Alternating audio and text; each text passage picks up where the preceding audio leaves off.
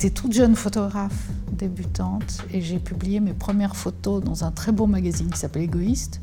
Et donc j'ai publié mes premières photos qui étaient des photos de stripteaseuses amateurs à Pigalle. Et on est en 79, je crois. Et Helmut Newton demande à Nicole Wisniak, qui est la rédactrice en chef d'Égoïste, de me rencontrer. Il était le photographe vedette d'Égoïste à cette époque. Et donc la rencontre s'est faite à ce moment-là. On est devenus très amis et il y avait une espèce d'habitude. Il faisait un dîner le jeudi soir euh, chez eux. Et donc, de fil en aiguille, petit à petit, il me demandait d'apporter mes photos. Et donc, j'apportais mes photos.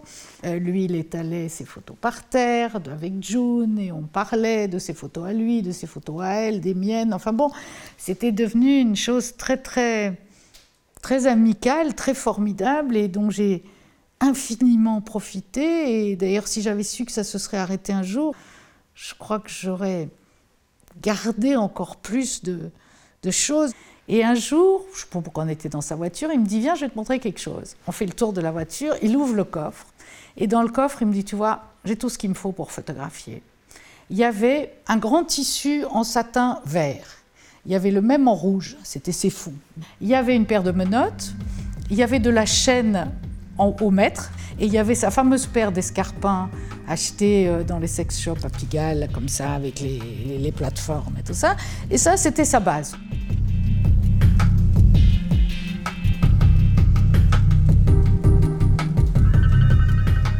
J'ai eu la chance de le voir travailler à plusieurs reprises. C'était très impressionnant. Et c'est des images qui, qui, sont gravées dans ma tête, la manière dont il travaillait.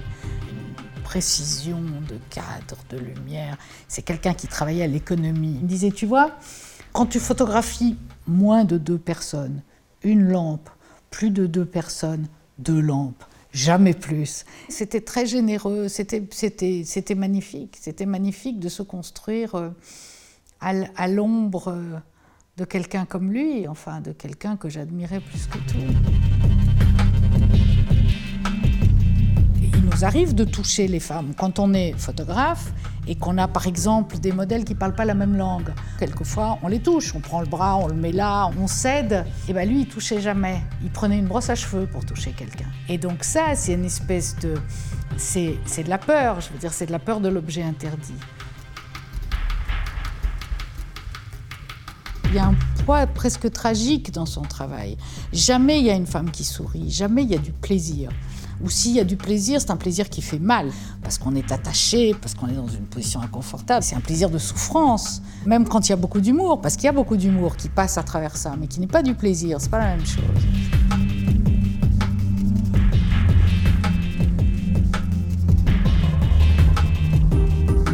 La seule chose qui est importante dans le travail d'un artiste, c'est qu'il soit reconnaissable. C'est qu'au fond, est-ce qu'on ne fait pas toujours la même image? Est-ce que est-ce qu'on n'enfonce pas toujours le même clou? Est-ce que, est que finalement c'est pas ça?